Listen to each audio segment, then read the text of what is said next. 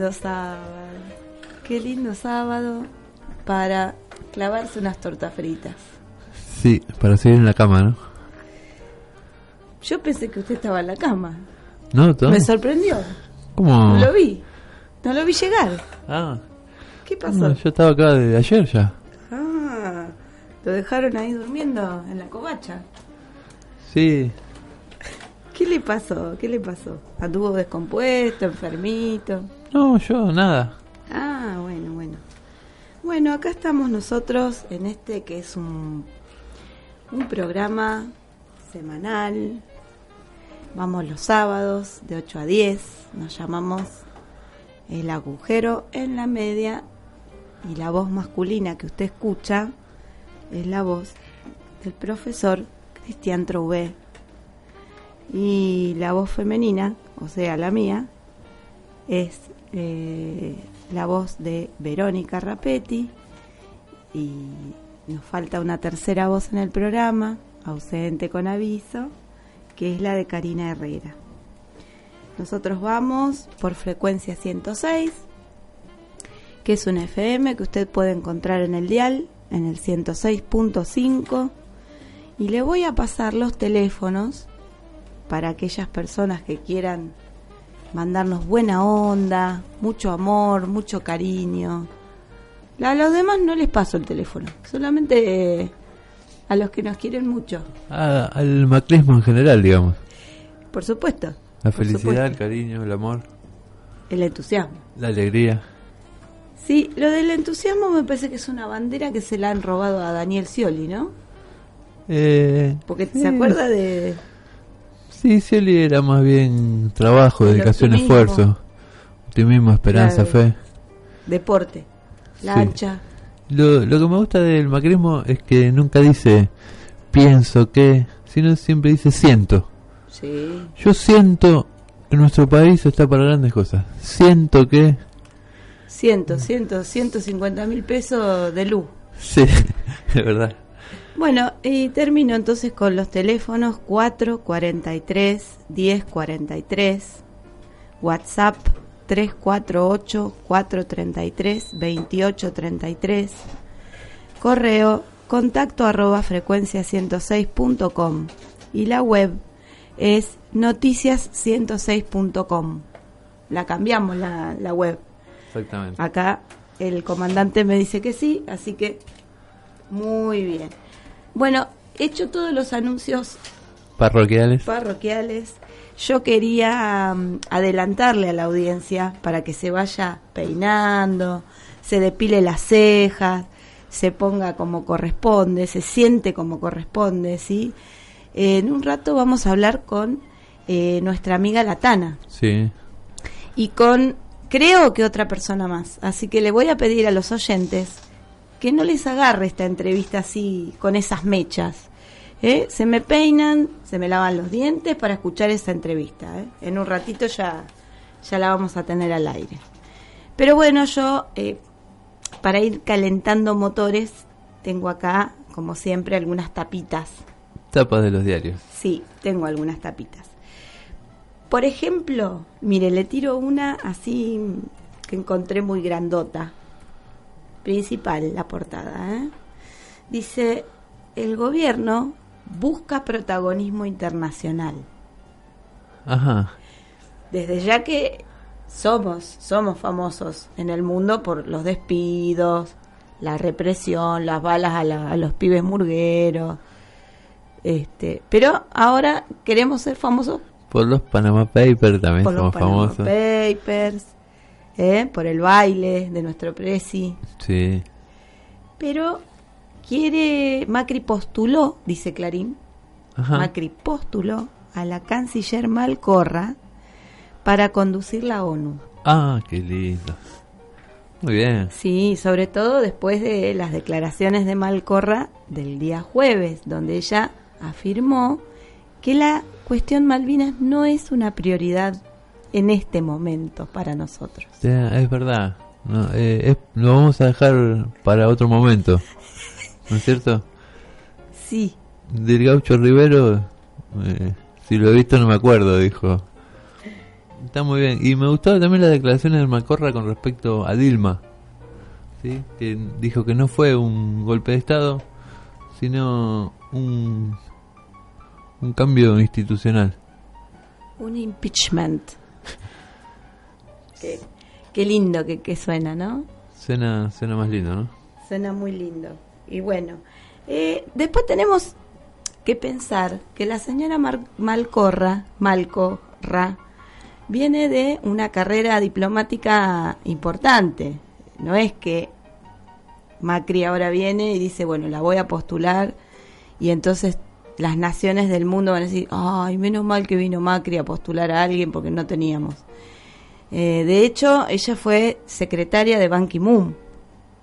Es decir, no viene de, de la trinchera de Vietnam, ni viene de, de defender el bloque oriental, este, ni, ni tampoco el Islam, ¿no es cierto? Ella siempre estuvo alineada en, de este lado, digamos. Sí. Bueno, la cuestión es que eh, él envió a, la- eh, a las Naciones Unidas su carta de presentación y apoyo formal a la canciller como candidata a secretaria general. Se suma a otros nueve, nueve postulantes. Y la elección será en octubre. Estoy convencido de sus condiciones y capacidades, dijo el presidente. Sí, eh, eso seguro.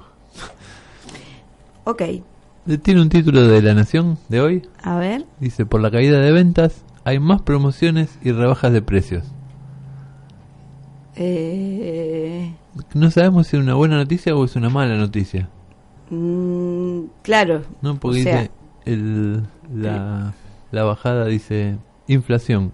Productores de alimentos anunciaron congelamientos y reducciones. Crecen las ofertas en los negocios de electrodomésticos y en los supermercados. sí. Muy bien. Por la caída de ventas hay más promociones y rebaja de precios. O sea que eh, será bueno que caigan las ventas. Va- Va, Claro. a bajar la inflación. Claro, porque supuestamente va a haber más promociones. Se vende menos, los precios más baratos. Claro, pero es mentira eso. Hay menos que compran, pero compran más barato.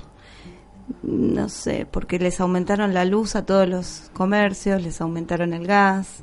O sea que ganan menos. Sí, Venden menos, venden más barato y ganan menos. sí. Bueno, pero el- todos querían votar otro otro gobierno para que baje la inflación. Ahora va a bajar. Sí, va a bajar las ventas también. Bueno, son daños colaterales. Bueno, después tenemos otro titular que dice los códigos de las tribus motoqueras. Algunas se organizan bajo una lógica militar y de hermandad. Ah, qué linda forma de perjuiciosa de discriminar a los motoqueros. Momento que tiene un punto y seguido. Violencia, drogas y aprietes detrás de la pasión por las motos. Ah, Bueno, ¿algo, algo que agregar? sí, sabes que los motoqueros son realmente grupos muy solidarios, generalmente muy participativos, eh, encuentros, hermandades donde se, se expresan las mejores pasiones de los hombres, entre ellas la solidaridad, la hermandad, el amor, el compañerismo. No nos importa nada de todo eso. Porque acá lo que sale es, en televisión es que Dani la muerte lucha por su vida. Usted vio, sería? o sea, que, la verdad que hay que ponerse en la cabeza de esos personajes que se creían en una película, De, no sé, de, James Dean. sí, en una película de James Qué Dean. viejo, ¿no? James Dean, bueno, de, de Ben Affleck. Claro, en el, no sé, por las calles de, de Chicago Sí. o en un jueguito Sí. de Donde computadora. aparecen esas motos choperas y la barba a lo Amadou Vudú Claro, o Top. y se creen y andan armados y se creen que, que son mafia. Bueno, en definitiva, eh, este, este sería, para cerrar, el titular de la semana para mí, que no está en Clarín, le cuento. No apareció en Clarín todavía. Leo García. ¿Qué pasó con Leo García? ¿Usted se enteró algo? Mm, ¿En estos días? ¿Le, le creció la ceja? Eh, no, No, anduvo, sí. anduvo haciendo arte. En arte va. Ah, qué lindo Arte va. Arte va es una de, las, de mis pasiones, realmente. La verdad que cada vez se va poniendo mejor. Qué suerte, qué suerte porque parece que Leo García piensa lo mismo que usted y cuando entró a la muestra de Arte va, empezó a romper todo. Ah, ¿eh? No, no le gustó. No, no, no, ¿cómo que no le gustó? Él quiso hacer arte. ah. ¿eh? Él eh, después lo justificó diciendo que estaba reivindicando un happening de Marta Minujín. Entonces rompió todo lo que estaba ahí adentro. Bueno, ¿sabes que me empezó a caer mejor Leo García? Eh, eso yo lo hubiese hecho por justicia poética, digamos. Claro, eh, en el portal, eh, por ejemplo, Extra Show dice, ¿por qué tuviste esa reacción en el evento? Porque rompió todo, ¿eh? Fue una manifestación de estar harto de todo, una negativa a las burocracias. Como fuimos a una muestra de arte y yo soy un artista, el lugar me pareció ideal para desenvolverme. Recuerdo mucho a Alberto Greco y sus happenings, movida artística de la década de los 60 que pregonaba lo efímero y la aventura de lo real del aquí y el ahora. Me pegó por ahí y bueno, en la época de los escándalos el impacto va por ahí y no tanto por un cuadro o un adorno. Así que fui intencionalmente a hacer eso. Muy bien. Pero lo que no se sabe es qué fue lo que le pegó por ahí. Y por ahí, por dónde, ¿no? También. Por abajo de la lengua, por adentro de la nariz. Yo creo que fue lo que vio. Yo creo que cuando vio lo que estaba expuesto, Le agarró un ataque de psicodelia y le pintó la violencia a Leo.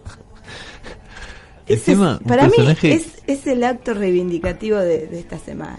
La verdad que sí, porque encima no me lo imagino el personaje en la actitud. No. No, porque justamente es Si hay un- alguien tranquilo, tranquilo. eh, eh, sensible, ¿eh? es él. Bueno, dicen, le preguntan, ¿y qué buscaste demostrar con tu accionar? Y cuando no se sabe qué es, eso es el arte. Esa cosa de romper es justamente arte para liberarte. Me encantó tirar todo por las copas de plástico, dice. Tuvo una repercusión en las redes y ahora quiero que en el próximo Arte Va se saque otro artista. Dice, igual, dice, me pintó el chano descontrolado, dijo. ah, bien. Entró con el auto entonces, Arte va. No, no, no, él fue caminando. Ah. Él fue caminando. Pero bueno, dice, me vi y era un chano, descontrolado. Parece que tuviera un pedo total, pero nada que ver. Dice, si no me dejaron tomar ni una copa de alcohol, dice. Me vi como que me había agarrado un ataque de epilepsia. Era como un Terminator derritiéndose. Muchos amigos se asustaron y pensaron que era una crisis nerviosa, pero solo quise llamar la atención. Así que desde este humilde programa Reivindicamos totalmente el accionar de sí, Leo García. Sí, sí, sí. En tiempos de mesura, ¿no? De, de, de- de decoro. De corrección política.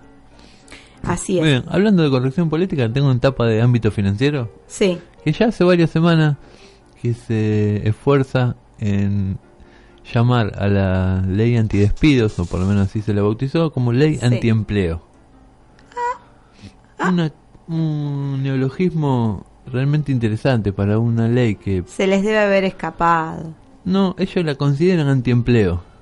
Eh, no, el argumento no está muy claro, lo- por lo menos los razonamientos que lo llevan a nombrar la ley antiempleo, porque es una ley que prohíbe los despidos, Sí, o sea, prohíbe que se eche gente por un determinado tiempo, 180 días, no, al- algunos meses, digamos. Pero no, ¿desde dónde puede ser una ley antiempleo? La verdad que bueno, no sabemos. creo pero, que es un sinceramiento de titulares. Sí, y pero le queda muy bien a Macri ese título de ley antiempleo, porque entonces el título principal de ámbito financiero de hoy dice Macri veta hoy ley antiempleo, Ajá. amenaza de paro. ¿De O sea- paro de quiénes? Porque Claro, es raro, ¿no? CTA sí. Porque dice Macri veta hoy la ley antiempleo, O- algo uno lo lee así, dice Macri veta ley antiempleo, había una ley antiempleo, Macri Claro. la vetó, Qué, bueno, qué grande, bárbaro. claro. Amenaza de paro. O sea que los trabajadores, Paran para que Para- haya desempleo. claro, Eso es lo Eh, que nos dice ámbito. sí, nos está diciendo eso. Un poco, estoy un poco confundido. ¿Sabe de qué me acordé? De una, de un día de San Cayetano, Sí. que un corresponsal de crónica venía cubriendo toda la caminata a la iglesia Sí. y le preguntan a uno, y dice, eh, ¿que ¿venís acá a pedir trabajo? Sí, no, tenía trabajo. ¿Y qué pasó? No, y renuncié para venir. renuncié para venir acá. Bueno, parece algo similar, ¿no es cierto? Sí, bueno, Beta ley antiempleo, amenaza de paro. Está bien. Cosa rara, ¿eh? Ah, está bien. Sí, eh, quería, antes de hacer un cortecito para, para establecer comunicación con, con la Tana, quería contarle a los oyentes que el portal, todos me preguntan por WhatsApp, por Face, el portal que está funcionando y funcionando muy bien es el que dice frecuencia 106.com, no el anterior. Lo vamos a des- lo vamos a escribir en el Face porque algunos están poniendo el anterior portal y no, no están encontrando el programa. Y como decimos cosas tan trascendentales, estamos haciéndole un daño a la humanidad. Así que bueno, eh, vamos a cerrar este bloquecito de, de titulares. ¿Quiere Sí. decir algún, alguno más? Tengo otro titular espectacular de ámbito financiero que dice cambio de era. Ajá. que se dice cambio de época, época de cambio. Bueno, esto es cambio de era. Sí, Se ve que pasamos de la paleozoica a la mesozoica. a la mesozoica. Y dice, Bueno. BID promete créditos por 2.400 millones de dólares. Mm, ¿Sabe quién es BID? ¿El Banco Interamericano de Desarrollo? De desarrollo. Ajá. Ah. Que se, debe- se debería llamar BISD. Porque en Mm. general es Banco Interamericano de Subdesarrollo. ¿Por qué? Porque generalmente son Yo créditos... pensé que eran buenos. Mm, lamentablemente no. Ah. No, yo pensé que ellos nos ayudaban a hacer escuelas, hospitales, eh, bueno, ayudar a los pobres, eh, financiar eh, planes educativos. Ah, hablando de eso, ¿esos son los que financian las pruebas PISA? Exactamente.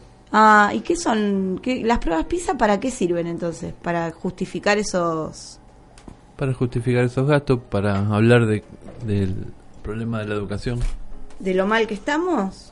Ajá. Y a partir de, de ese diagnóstico, justificar los créditos Ah. para mejorar la educación e hipotecar Che, al país. creo que, creo que hay alguien que me acaba de llamar por teléfono. ¿Hay interferencias? A ver, a ver. Creo, creo. Hola, hola. ¿Hola? ¿Hola? ¿Se escucha?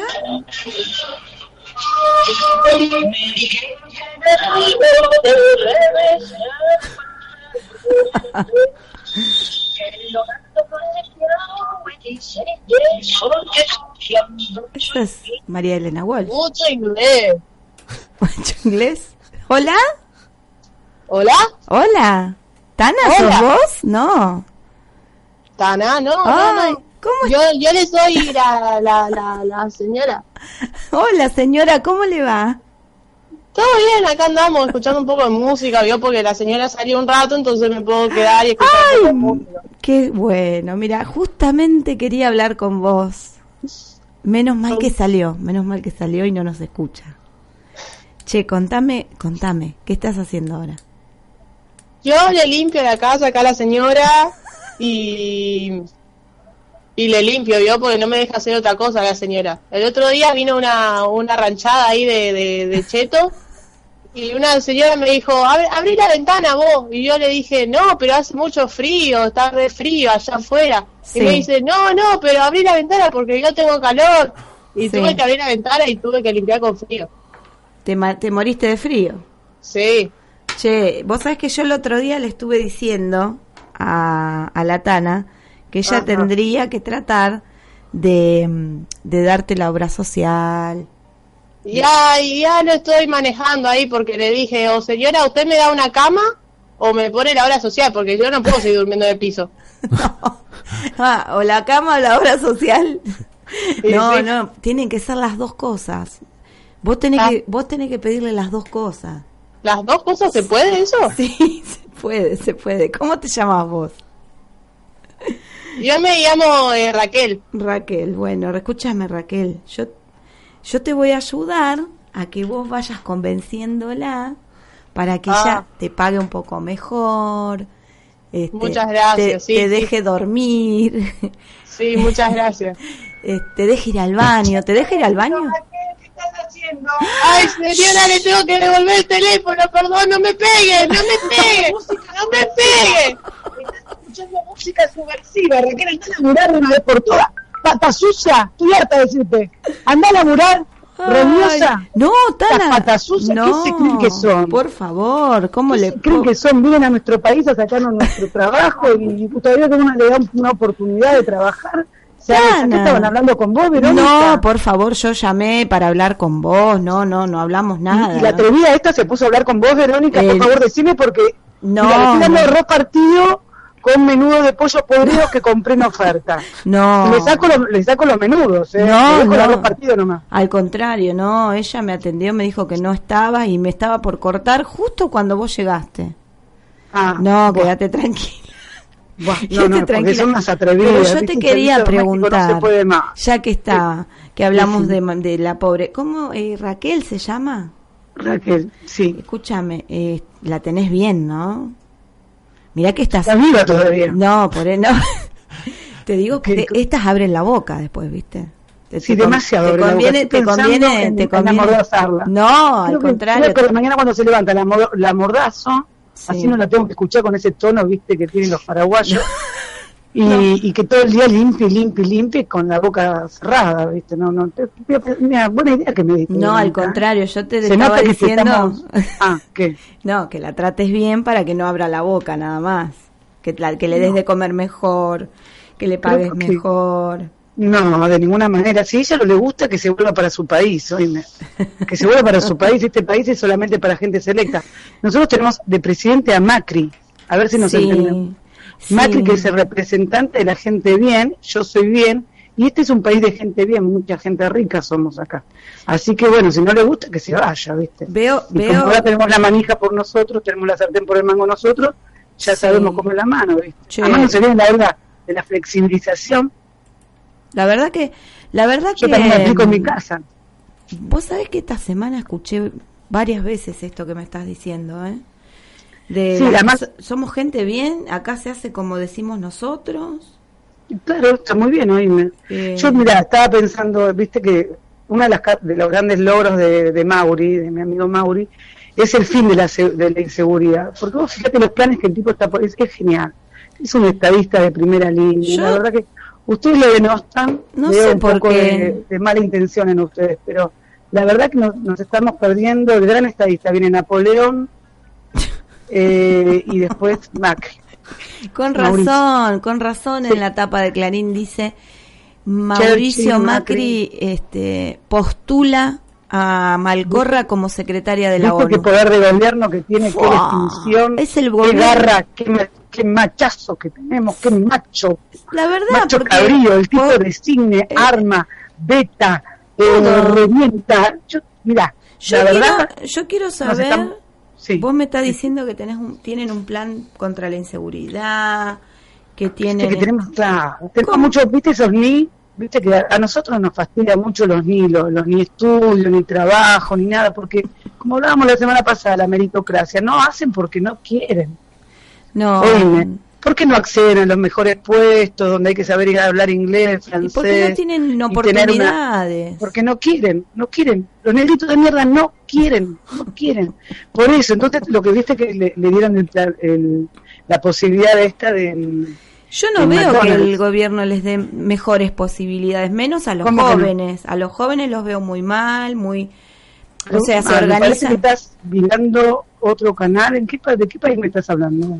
Y Argentina pobres, no, lo- ¿eh? los jóvenes de la cámpora, por ejemplo, yo los veo haciendo Mm. talleres de, de ayuda escolar, son solidarios, pero entre en, la verdad que es un trabajo a pulmón que están haciendo porque el gobierno no les da posibilidades. Pero esos pibitos de la cámpora que te andan compando todo, te copan las escuelas, después son unos unos pibes sin ver, son unos es verdad, imberbes, soberbios. Quieren copar las escuelas. Sí, ¿viste? son unos, son unos imberbes, unos soberbios, ¿viste? Mm. Que no, a mí no, que andan ayudando a los a las personas inundadas y todo eso. Sí, todo demagogia. son buenas demagogia, personas, buenas Pura demagogia. No, no. No solo los de la cámpora. ¿no? Todos, todas las juventudes en general, pero Pura esa militancia toda demagogia, todos son de quemaron la cabeza a esos pobres bueno, pero entonces vos hay que rescatarlo. ¿Qué no, lo que sí tenés diciendo, claro. Yo te estaba diciendo que estos niños, nosotros los salvamos, Macri los salvó. Por, por ejemplo, la alianza con la empresa transnacional McDonald's. No, ¿sí? Entonces, como que no, no, ya no puedo hablar, nos vamos a pelear un día, Verónica, vos y yo, ¿eh? vamos a andar más. Pues fíjate, ¿qué hizo? Bueno, dijimos, bueno, hay que sacar a estos negritos de la calle, démosle una posibilidad de trabajo, le pagamos cuatro lucas y media, y, y ahí le van a dar trabajo a los muchachitos en, en la red de comidas rápidas. Pero parece, viste, yo estuve ahí hablando con unos CEO de, de McDonald's que tienen un problema, porque parece que la gente bien, así como yo, Sí. ¿viste? No nos gusta que las hamburguesas sean tocadas por manos morochas. Pero entonces, ¿cómo? bueno, no, y un, un negrito me va a tocar una, una hamburguesa, vos sos loca, no. y pero Entonces, y bueno, entonces vamos, mira, los tipos son tan brillantes que van a crear un nuevo mercado. Por ejemplo, van a hacer una cola especial de negritos atendiendo a otros negritos afuera para que para que no no no, no añoren las El- el- inclemencias del frío como una gale- la galería, digamos, afuera. Claro, sí. El del Y- Mac, Macgroncho sería. vi- ah, qué bueno ese, ese título. Bueno, mira, se lo voy a sugerir a los CEO. Y ¿sabés lo que les van a vender? Una cajita infeliz. O sea, los pibes van a vender cajitas infelices, esos pibes morochos, a otros gente morocha, cajitas Ay, infelices. no. Y adivina qué, qué viene de regalito dentro de la cajita infeliz. Y un juguetito. Claro, bueno, para que no se olviden sus orígenes, porque como son todos chorros, se les trae una, un muñequito de un arma o una faca. Una no pistolita. claro, para que no se olviden. Entonces viene eso, viene la hamburguesita, eh, a ese le ponemos la carne, una carne un poco vencida, pero vale 10 mangos la cajita esa. Y ahí ya está resuelto. Carne de imagínate. gato de Rosario, por ejemplo, digamos. Claro, bueno, eso también podemos sugerirle. Sí, sí. Che, Así que, viste, ahí tenemos ya una solución. Le estamos dando laburo a la gente, a los sectores vulnerables. Mm, Nosotros somos- tenemos una gran sensibilidad, ¿viste? Está después lo de Cresta Roja también. Perdóname, vos estabas... No, me quedé, algo. me quedé con el tema de, de- del McDonald's porque de alguna Sí. manera se relaciona con la flexibilización laboral. No, esa palabra no. No, es que eso es dar empleo. Mm, Así como decía recién eh, tu acompañante allí, Sí. Cristian, que eh, es una ley antiempleo, la ley antidespidos, esta no es flexibilización, es incrementación. ¿Se- ¿Está bien esa palabra vos que sos profesora? Incre- incrementar. ¿cómo Incrementar, es? sí, sí. Está bien incrementar trabajo, ¿viste? Sí, bueno, pero- sacamos chicos de la calle. Lo que pasa es que están financiando una multinacional, no una pyme. Que trabajamos, colaboramos, ¿no? Tenemos una actitud. Es mejor que darle un plancito a los negritos que después no hacen nada y no agarran la pala. Acá no agarran la pala, van a Acá agarrar la agarrar flor. la, la Lo espumadera, claro. Claro, agarrar la claro. espumadera. Es verdad que es, Así que, bueno, es una buena de forma de que de- es una buena Perdón. forma de que entren a, a McDonald's, ¿no es cierto? Que las No clases más populares. No, que es una buena forma que las clases más populares entren a McDonald's. ¿Viste? ¿Viste cómo somos inclusivos? Somos inclusivos, incluimos que los negritos que antes se quedaban Pero en la no, puerta pero- contra el vidrio, Para- ahora pero no van a entrar, se van a quedar afuera. Claro, eso, colar. van a entrar, pero se van Se van a- quedar afuera en el Va a ser como un Mac auto, pero sin auto. O sea, entran los negritos, piden, Un- corren alrededor y después Claro. le dan el pedido. Con una senda peatonal, digamos. Claro, propia. Sí, Claro. tal cual. Así que imagínate. Bueno, eso ya lo tenemos resuelto ahí. Che, y después me también lo que dijiste tenemos algo de. Cresta Roja, pero no me gustó ayer lo de Cresta Roja, ¿eh? Porque si le dimos trabajo a gente. Y sí, No, pero escúchame, despidieron 5.000 y recuperaron el trabajo 1.300 de los 5.000. Bueno, bueno. Siempre poniendo el palo en la rueda. No, no se puede así. En vez de ver el lado bueno, ven el lado malo ustedes. No, Yo pero la verdad que no se puede con esta campaña anti-Macri. No se puede con esta campaña anti-Macri. Pero escúchame, ayer No, no. estaban los trabajadores de Cresta Roja eh, atrás de él cuando él decía voy a vetar la ley antidespido. O sea, Y bueno, para que veas que tenemos un gran apoyo popular de los sectores este, obreros. Eh, Ahora, ¿estás segura? Pues vos sabés que me parece que, que el gremio que anda muy bien es el de los extras. Ah, me contaron, me contaron que salieron extras en una foto como si fueran por- trabajadores. Y no garpa los morochos. No garpan los morochos atrás de Mauri. No. Entonces, viste, tenemos que darle una buena imagen. So- claro, estos Entonces ponemos eh, gente de trabajo, pero extras que sean lindos, altos, viste. Extra disfrazado, disfrazado de obrero de Cresta Roja, ¿no? Pero eran extra. Qué lindo. Y yo no, y yo no sé, viste, yo capaz que eran extras, viste que le damos laburo también. Pero escúchame, hay que, hay que hacer un... Mauri da trabajo. Siempre Sí, yo no, no, me, trabajo. no, no- no me gusta esto de, de que da trabajo así, pero, pero Bueno. sí, eh, también me quedé pensando en, en, en una No pienses. supuesta, en una supuesta ley de emergencia o, o- Acá, ah, lo de Mario, ¿viste? Mario, qué divina Mario. También otra más que tiene unas agallas, unos ovarios bárbaros. Qué No, bárbaro, yo- Mario. Me flexibilizó, claro. esa ley de emergencia de Mario Vidal eh, nos va, nos va a dejar la puerta abierta a muchos trabajadores estatales y de la educación para que nos bajen. Bueno, ¿viste? ¿Qué importa que la Constitución Nacional diga que el empleado público tiene estabilidad laboral? ¿Para No. qué sirve? No. Lo que sirve es que tengamos un montón de ñoqui adentro de la- del Estado. Hay que sacarlos a todos. Y le damos así contratitos chiquititos. Y bueno, y va a haber reciclado. La gente va a entrar y salir.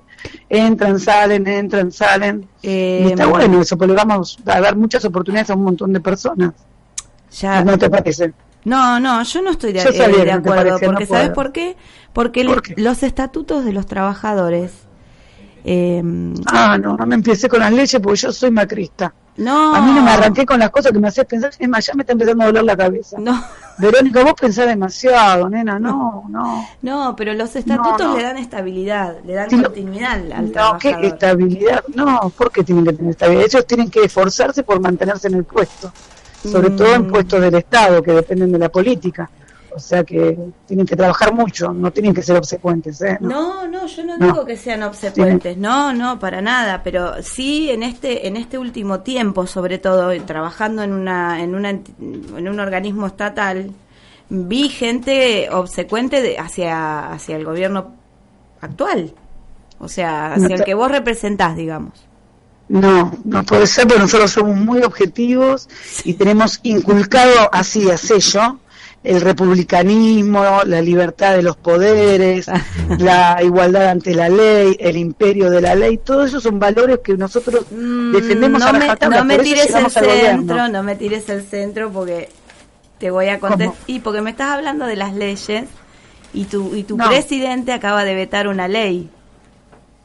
Bueno, y María Eugenia también le sacó la ley administrativa esa de la emergencia administrativa sin siquiera debatir. Bueno, pero No, estamos demostrando bueno, que pero- tenemos gobernabilidad, nosotros ejecutamos. Todo el mundo dudaba que íbamos a tener las agallas que tenemos. Ahí tenés, Mm, fuerza. no es más, sé. mirá, mirá, Verónica, yo, Yo veo cómo que vamos a la terminar otra vez. muy bien. Ustedes no sufren, ¿Cómo que no sufrimos? ustedes no sufren lo que está sufriendo la gente de a pie, digamos, la gente común. Ah, sí, viste, Eh, el otro día me llamó Macarena Hay Rawson. mucha gente que no está pudiendo consumir alimentos, hay mucha gente que no ¿Viste está... Canal 13 que sacó el video ese de las, las chicas bien haciendo compras en los, en los mayoristas? Eh, ah, Claro, la que hablaba era Macarena Rawson, íntima amiga mía, íntima, a ver si me entiendes, íntima. Mirá con el nivel que de gente que me estoy manejando. Macarena Íntima. Rawson, ya el apellido suena ilustre. Suena Sí, ilustre. nom- el nombre es Y Macarena, bueno, sí, da- dale a tu cuerpo cuerpo alegría. alegría, Macarena. sí. Este, y, Bueno, y pero eso ella te demuestra que también somos ¿qué es lo que está Y haciendo? nosotros nos juntamos, bueno, yo todavía, viste, el tema es que todavía me falta el colectón. ¿Cuál es el 40, no? Para estar rubia. No, el 80 o 90, depende Ah, de... para arriba es la cosa. Sí, Ah, sí. bueno, perdón. Bueno, Yo te digo 80. porque tengo, eh, soy un taxi, Perfumería. viste, las raíces... No, Ah, no, no tengo perfumería. Está bien, tenés razón. Pero- el ocho- bueno, me falta el color 80. Tengo 90. las raíces negras y tengo el color 80. Tengo el color Bueno, 80. Si bueno, la- pues si- está como la China Suárez que usaba eh, las raíces claro, negras y el pelo rubio. Claro, está. el de la China Suárez ya es un 90 y el de la Mirta La Chiqui es un 10.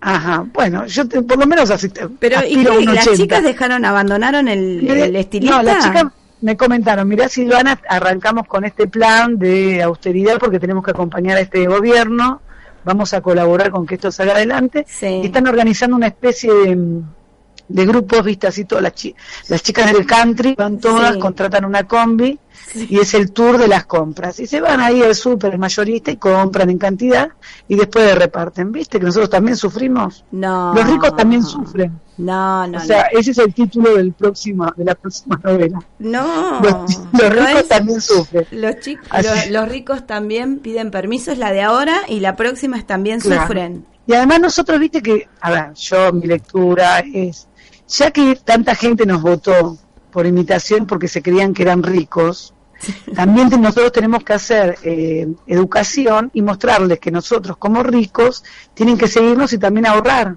Entonces vamos a ferias americanas, compramos toda la onda Ah, vintage. la onda. ¿Viste? Y así claro. vamos ahorrando y no sufrimos tanto todas estas cuestiones que nos están pasando, este, yo creo que ustedes tienen que replantearse esta situación, ayudar más a las empleadas domésticas, aflojen con, con los tours turísticos al, al Maxi Jaguar. y Es pero compramos, o sea, compramos, por ejemplo, compramos de todo para nosotros, compramos asado y para la empleada doméstica le compramos bofe. No, Está bien, es muy sano eso. ¿Cómo van a Está comprar bofe para la empleada? No. Ah, no, es muy sano, es una parte de la vaca también, ¿o no? Tienen que comer eso? lo mismo todos. Tienen que comer lo mismo todos. Mira, y otro gran, y otra ahora ya, para, no, no te quiero robar El mucho último, más el, tiempo. el Sí, último de los logros, a ver. El último de los logros, y que el otro, que uno, viste, espero que, bueno, que los niños se tapen los sus oídos, por favor, lo que voy a decir, voy a decirlo de la manera más delicada posible. Señora, corra su hijo de la televisión, Claro, sí. diría. Es el fabuloso, viste que antes Cristina andaba repartiendo profilácticos, pastillas Sí. anticonceptivas. Con Ginés González García, el, el de Claro, trataba de dar claro que, que se- el- cuando iban las chicas a la sala se les explicara las problemáticas de la natalidad, del cuidado, ¿viste? De la planificación Bueno, de una eso lo solucionamos. Lo ¿Cómo? solucionamos. Y yo te explico, cuando vos querés el mañanero, viste, a la mañana hace tanto frío, cuando salís de la sábana se te va la gana y te volvés a tapar. No hay manera de que tenga ganas de garchar. Perdón la palabra, Pero las ganas se te van enseguida. vos- decís que con eso no hace falta gastar en profilácticos. no, es que ni, ni, ni lo intentás, No ¿viste? a menos que no sé, viste, que, que desarrolles algún método debajo de las frazadas, porque las frazadas son como 300. No. No sé cómo a la mañana es un milagro despertar, viste. Tenés, unos, tenés que tener unos músculos para mover las frazadas que no... Claro, a la mañana te despertás y decís, ¿cómo es que estoy respirando aún? Porque tenés 300 frazadas porque no dormís más con la calefacción. Y cuando intentás, viste, un poquito de cariño, de amorcito, viste, un poco de cariño, una apoyatura, algo, y te, y te destapas, quedás como una estalactita, que ni siquiera si te ponen al lado, no sé, qué sé yo, a un super Nada. manchazo, no hay manera de calentar, viste. El, Y el como es un gobierno de gente bastante insípida, yo creo que va de acuerdo a ello. Así que ahí tenés el mejor control de natalidad que se te puede ocurrir. Se te van las ganas. el método esquimal. El método esquimal. Es el método esquimal. Y Eh. no sé, pero lo que pasa es que tampoco me da para comprarme el traje esquimal, tendría que hacer un agujerito, ¿viste? Yo no sé, como en la época de la Edad Media, ¿viste? A la vieja mujeres que usanza. le ponían la sábana Sí. con el agujerito. Sí, La sábana con el agujerito. El calzón. El famoso Claro, calzón. el claro. Bueno, acá que sea una, una, una manta, pero claro, Una una, manta. manta. gigante con un agujerito, no sé. Bueno, una hay que manta optimizar, térmica. este, optimizar recursos. Bueno, no, Fíjate el- todo más lo que, que- optimizar es que directamente no los utilizamos, chiquita, porque no, no comemos, no tomamos, no salimos, No la ponemos, no nada. La última C, ¿te acordás que Tomás eh, Moro era Tomás, eh, Tomás Moro decía que había los tres grandes placeres eran con la C, Sí. comer, ir al baño, no quiero ser un vulgar, Sí. y esa palabra que empieza con Y, co y y termina- dunga dunga. Claro. Sí. Bueno, ninguno de los tres hacemos, porque no comemos, no podemos ir en No, consecuencia no. al baño y lo otro yo te digo, es imposible, chicos, La verdad, es imposible. lapidario. Así que bueno, lapidario, Tana, ¿eh? Bueno, la verdad, bueno, chiquito, esto ha bien. sido... Me, me- no me- sé, fíjense, Me, dejaste helada. Si alguien quiere hacer un donativo, ¿viste? no sé, Un alguna de- un telo, qué sé yo, que nos lleve, alguno que haga una promoción para un telo, capaz que hay calefacción y volvemos a, Estamos en tratativas con... hacer el amor, ¿Cómo se llama? como en la época Eh, de Cristina. Es- escondidos. Escondidos. Es- Estamos en tratativas ahora para... No eh, sé, algún lugar donde haya calor, calor, A nosotros nos calor, auspicia, calor humano y calor de, de calefacción. nos auspicia contigo en, Ah, en- en contigo. este programa. No, no escondidos. No, contigo. Eso, ¿Cuál es eso, contigo? eso No es sé, no sé, nuevo, no no sé, no es sé. nuevo. Nosotros somos del contigo. porque quieren la propaganda de esos establecimientos. Hay que ver el contigo con qué, si tendrá calefacción ahora, con El lo que aumentó el gas. Tiene palenque en no sé, entrada. creo que te dan, una, te dan un traje térmico y después lo tenés que devolver cuando salís. Vos llegás hasta el caballo, qué sé yo, no sé, no sé, lo desconozco. No, eh, se ve que Traubé anduvo por ahí porque viste que. le- o le contaron, viste como No dice. Me, me contó un amigo. Sí. Es imposible. Y- Capaz que también tienen alguna ventaja También que se ve que tiene. El contigo tiene bicicletero. Vos llegás. Ah, mira. Acá la, Mirá, se escucha la Como los viejos tiempos cuando teníamos 20 años que íbamos a Sí, pie. dejás la bici, te bajás, este, hacés lo que No, tenés que hacer. No, no, tenés que ir corriendo. Lo, lo bueno es entrar corriendo, ya entras en calor, ¿viste? Sí, no, pero igual si vas en, a caballo o en bici, ya de cómo llegás. Pero caballo va a estar un poco que todo el mundo se va a dar cuenta que está llegando, me parece. Ya llegás eh, entrando en calor, digamos, para decirlo a los oyentes. Pero- Además, Llegás- ¿cómo haces para sacar la entrada? ¿Viste? Tenés que bajarte. ¿El caballo qué va con la, con la guaina No. arriba? ¿Va con la, con la Claro. china arriba del caballo Va o va con cada el- uno en su Sí. caballo? con el caballo y la yegua. Lo atás ahí el palenque de la entrada, bajá, pedí la habitación. Súper común. o- Y, y o- que, te- que hay un, y hay un palo en la entrada para que lo puedas atar al caballo. no, el es-. Tenés tenés- el servicio de que le den pasto y le den agua al Sí, la, el, el- viste que tenés la estándar, la deluxe y la establo, dijo. Ah, ¿cómo sabés, che? Sos una especialista. Sí. Puedes hacer un tratado, un tratado sobre tela, me Sobre parece. ¿eh? sí. No. Vamos, bueno, aco- olvídate, no sé, tampoco sé los precios, ¿no? Porque también hay que ver el precio. No, y ahora es con gas una tarifa. O sea, si, Una- si vos querés fre- calefacción, es una tarifa. Ah, ¿con Sí. calefacción o sin Y calefacción? sí, con agua en la ducha o sin agua. Ah, ¿con agua caliente o sin agua caliente? ¿Con frazada o sin frazada? Sí, Con baño compartido Ah, bien, o sin no, baño. Con baño. Está bien, sin baño. tipo, debe estar complicado porque entre tanta policía dando vuelta, o sea, el auto, olvídate. También, Ah. también tenés una tarifa. Y con co- tanta cámara dando vuelta, olvídate, ¿viste? Sí, también tenés tarifa. que, ¿Con mujer eh, o sin mujer? También olvidate, no sé, no, estamos destinados Claro, porque más. po- podés ir con el caballo sin mujer. Claro, tenés tarifa ¿Y qué, con ¿de mujer te también. una muñeca de goma? ¿Qué No, te te, pre- te- te- te Ahí, prestan una. ahí consiguen. Una muñeca de goma te prestan. Sí. bueno, Bueno, bueno, Tana, derrapamos. eh, derrapamos, Nos vemos divertido. Alegría, alegría, Alegría, Este gobierno es con alegría. Te mando un besito. Chao, Tana, un besito para todos. Chao, chao. Ahí está, bueno.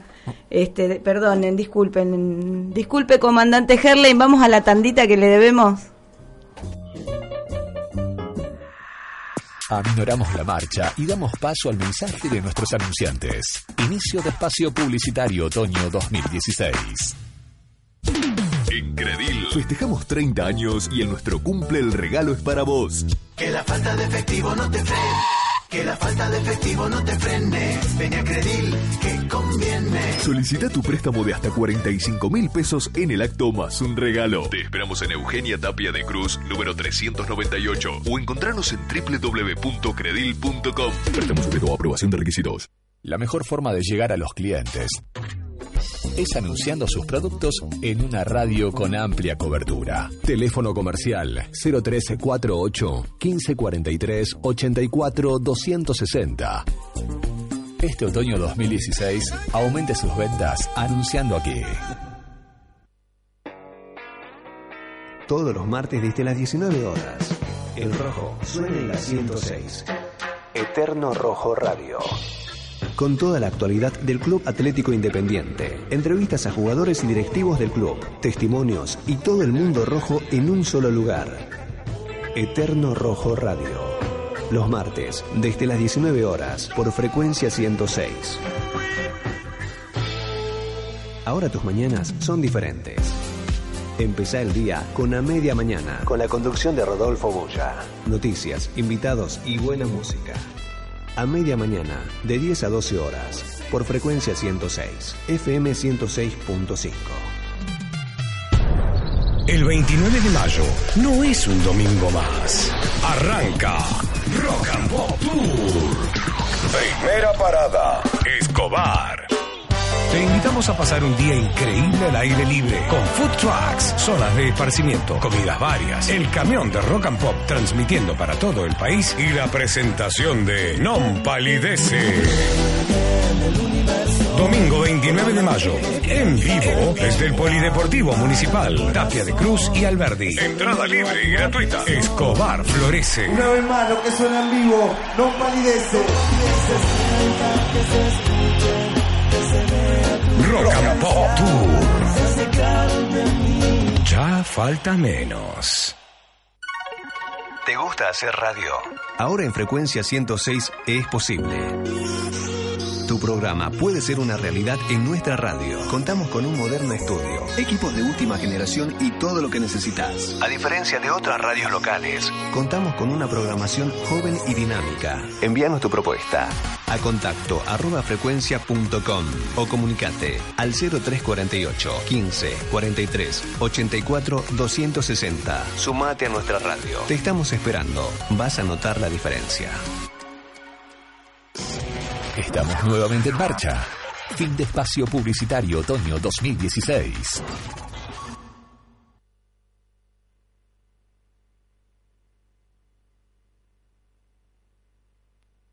Es el partido de los pobres. Pero entonces, ¿por qué entonces los pobres terminan votando por Arena? Ah, es que hay una relación ideológica en esto fundamental. El pobre es pobre porque tiene en su alma al rico. Al rico. Y el, hay un trabajo que depende de lo que se llama ideología. La clase dominante te domina a vos no porque tenga más pisto, sino porque las ideas tuyas como pobre son las ideas del rico. Eso que se llama ideología es lo que determina que un pobre vote por un rico. Es la fenomenología en virtud del cual una persona come como pobre, duerme como pobre, trabaja como pobre, bebe como pobre, duerme como pobre, pasea como pobre, se calza como pobre, se viste como pobre, ama como pobre, odia como pobre, pero piensa como rico. Este es el punto. ¿Y eso no tiene que ver con las aspiraciones naturales del ser humano, Dagoberto? Es decir, de, de, de, pensar en la superación y no necesariamente en que una persona se identifique con los ricos, sino con la aspiración natural que tiene alguien de convertirse en un profesional, de que ese profesional de clase media, de tener facilidades, de poder darse algunos, eh, digamos, salir del país, de poder tener su vehículo, de tener su casa. Claro, esto tiene que ver con cuál es el diseño de felicidad que vos tenés en tu cabeza. Porque el diseño normal, humano, de felicidad es que el ser humano tenga trabajo, tenga salud, tenga vivienda, tenga un ecosistema que le garantice la calidad de vida. Esto es. Ahora, bien, pero yo soy dominante y yo te meto a vos en la cabeza la idea de que vos sos feliz si tenés carro. Entonces, y, y aquí viene una tragedia social. Vos sos feliz si tenés carro. Y vos sos feliz si te pareces a mí, que soy rico. Entonces yo vivo pensando en asimilar mi modo de ser y mi modo de vida al más rico de los ricos de mi pequeño país. Esa es una tragedia. Entonces, cuando un pobre es parte de un partido de derecha, de un partido de los ricos, es como una manera de vivir como los ricos y de andar en el mundo donde anda el rico. Esto es parte de la pelea ideológica que es fundamental en esto, fundamental.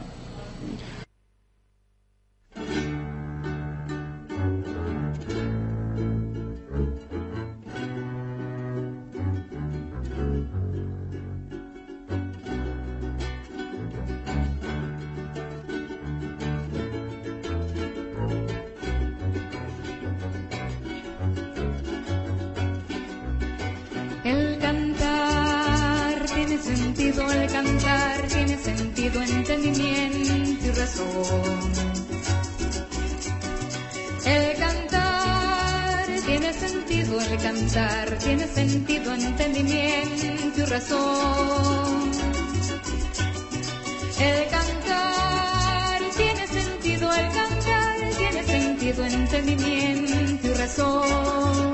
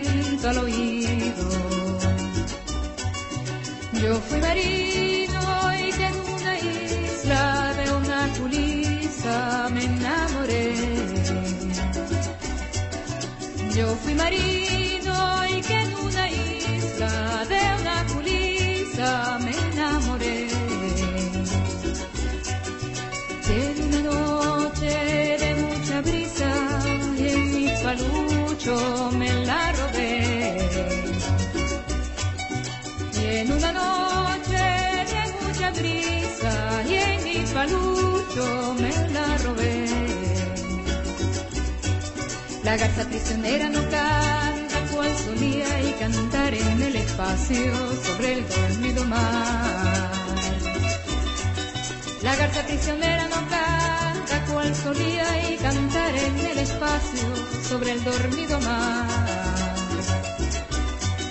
Su canto entre cadenas es canto de agonía y por el que te empeña fue, Señor, tu canto en prolongar. Canto entre cadenas de canto de agonía y porque te empeña pues Señor su canto en prolongar. Allá lejos en un barco y en él tiene mi amor.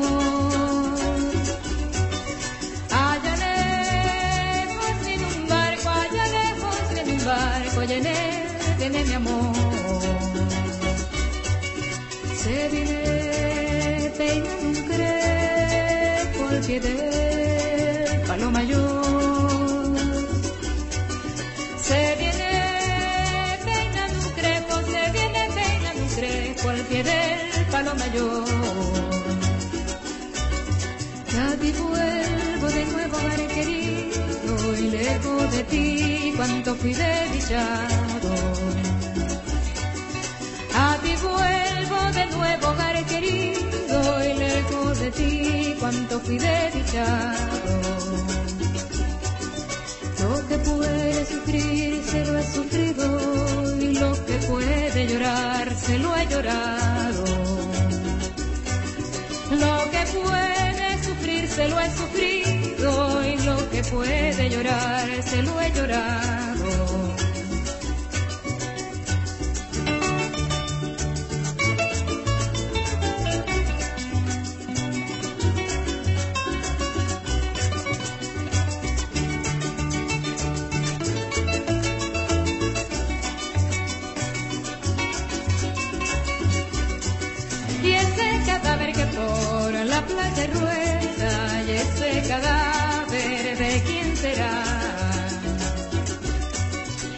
Cadáver debe ser de algún marino y que hizo su tumba en el fondo del mar ese cadáver debe ser de algún marino y que hizo su tumba en el fondo del mar y el cantar tiene sentido, el cantar tiene sentido, entendimiento y razón.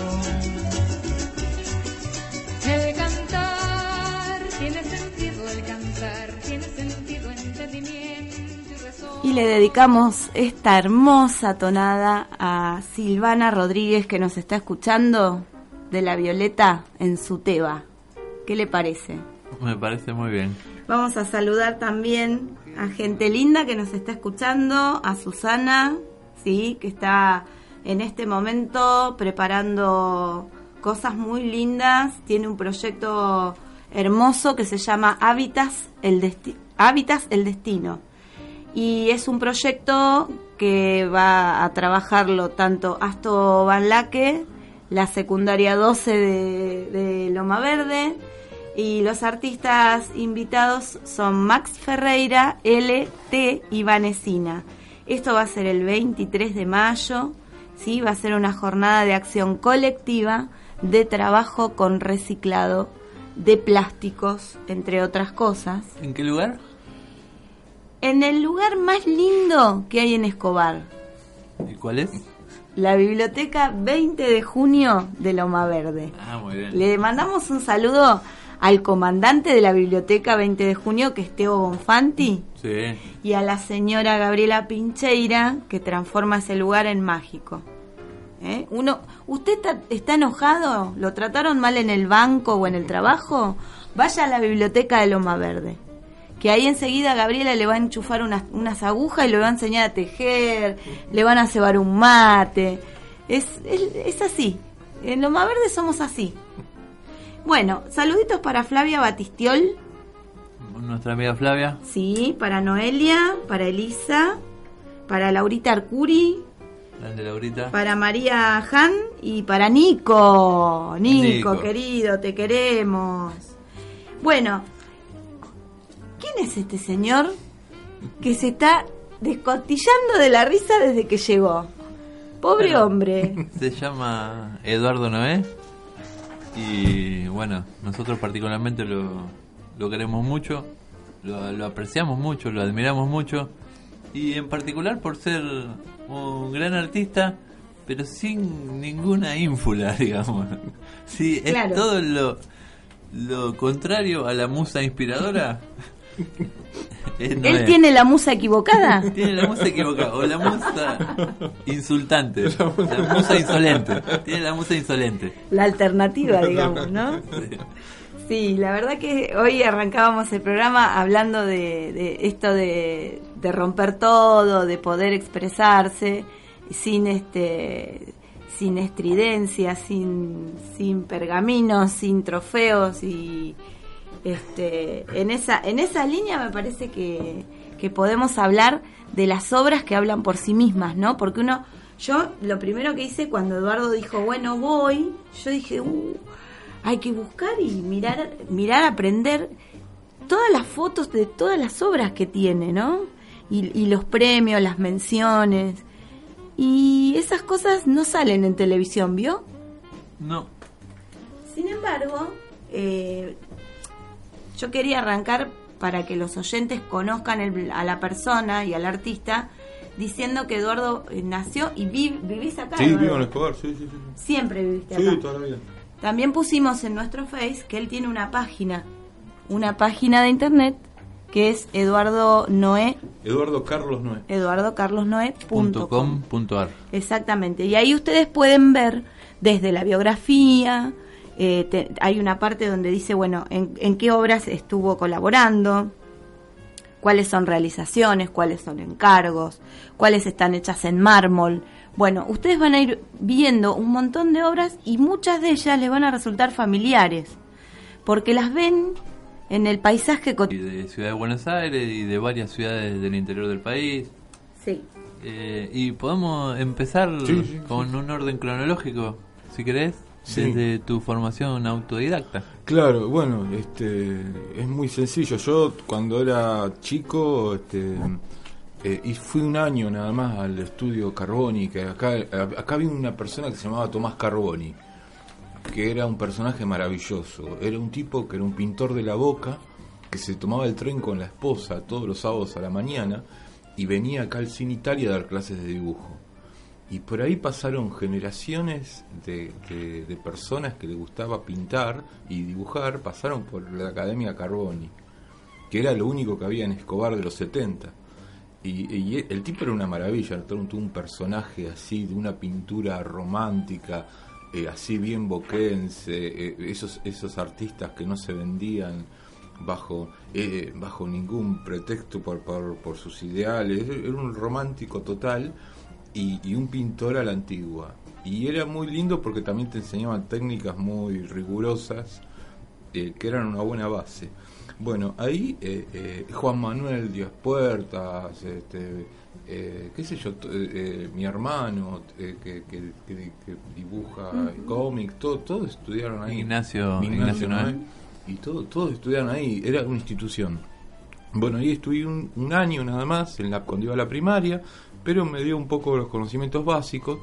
Y después este ya eh, yo empecé el secundario y no me gustaba el secundario y me escapaba. Y me escapaba naturalmente. A mí me siempre me trajeron las esculturas y todo me, me rateaba eh, a los museos. Y me empecé a formar ahí en ratas culturales. Muy aburrida. No, bueno, pero- y bueno me iba a la biblioteca a leer del tema. Y después me puse a hacer esculturas así nomás Sí, compraste arcilla y. no, tos- tosca. Ah. Estaban haciendo. eh, iba con, una pala, agarraba tosca. De, de- de- estaban haciendo las cloacas en Escobar, el gas, y había montaña de tierra por todos lados. Entonces agarraba tosca, que, que es más maleable que, la- que el barro negro, que la tierra negra, hacía arcilla y empezaba a hacer escultura. Y, y como es, yo no tenía la más mínima idea de nada. Y como es, entonces, pero yo a mí me gustaba, lo único que sabía que me gustaba. Entonces empecé a hacer eso y después eh, me encontré con Pico, que estábamos hablando recién.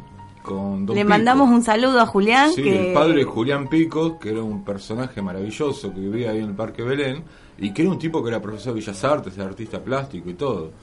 Y lo llevé un día a mi casa y le dije, mire, estoy haciendo esto. Y me agarró, me sentó y me explicó dos o tres cosas básicas que todavía hoy las uso. Un maestro. Y generalmente eh, en un mundo que en esa época no había internet, no había nada. Si no conseguías a alguien que te explicaba, no había nada. Bueno, entonces, en base a lo que me dijo Pico, seguí trabajando.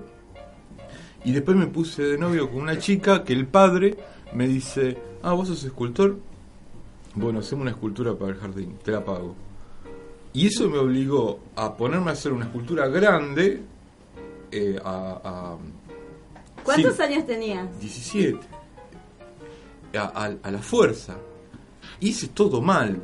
Pero este me, me- me- la vida me, me- como es, me, me- como es, me- me obligó a ponerme las pilas, ¿no?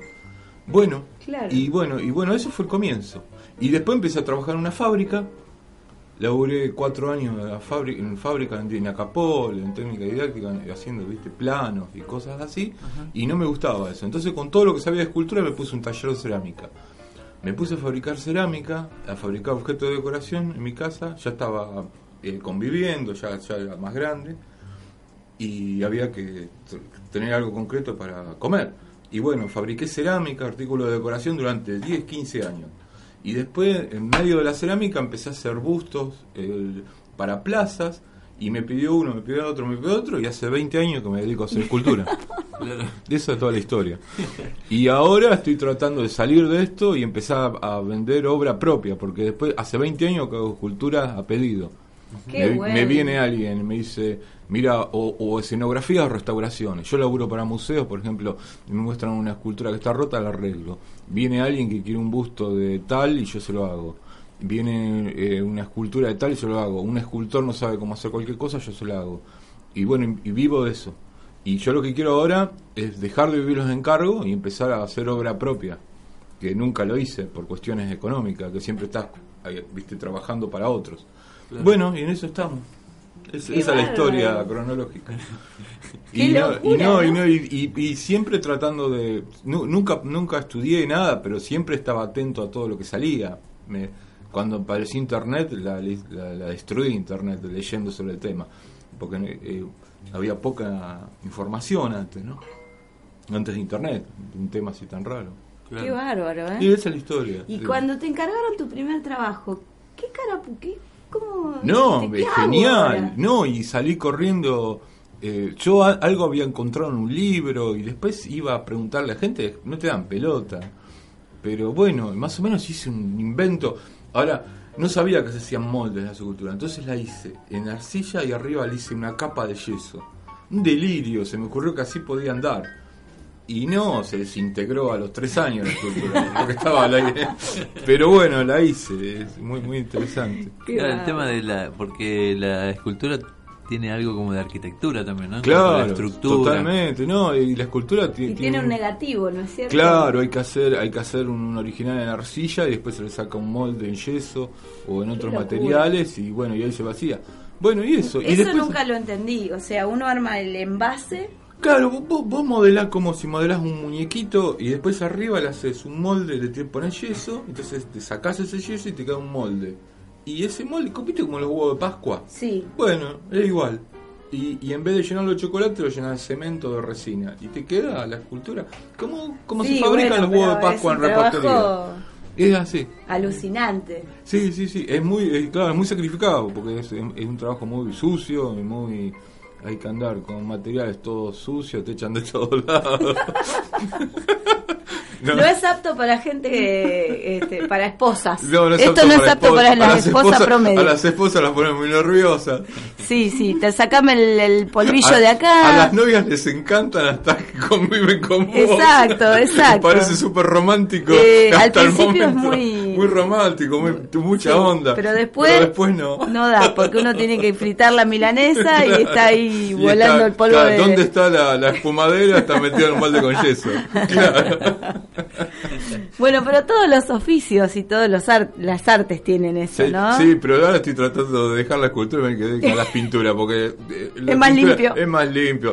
Vos, los pintores están todos limpitos con un vasito de whisky mirando a la- mirando por la ventana y pintando y los escultores Claro. estamos siempre mugrientos, aspirando polvo, resina, tóxico, todo producto cancerígeno. Aparte, el pintor va, va hace la inauguración, Claro, hace el El pintor es un langa. Nosotros chicas, somos, ¿viste? se achica, nosotros Sí. somos, somos, somos las ratas. Son la- obreros son ustedes. obreros, somos obreros, sí, sí, sí, Sí, sí, tal totalmente. total- Eh, eh, eh, Miguel Ángel, o sea, y el- lo quería eh, eh, matar a trompadas a Leonardo da Vinci, porque Leonardo da Vinci decía que era imposible considerar la escultura un arte porque no puede ser arte que, ha- que haga alguien que, que transpire.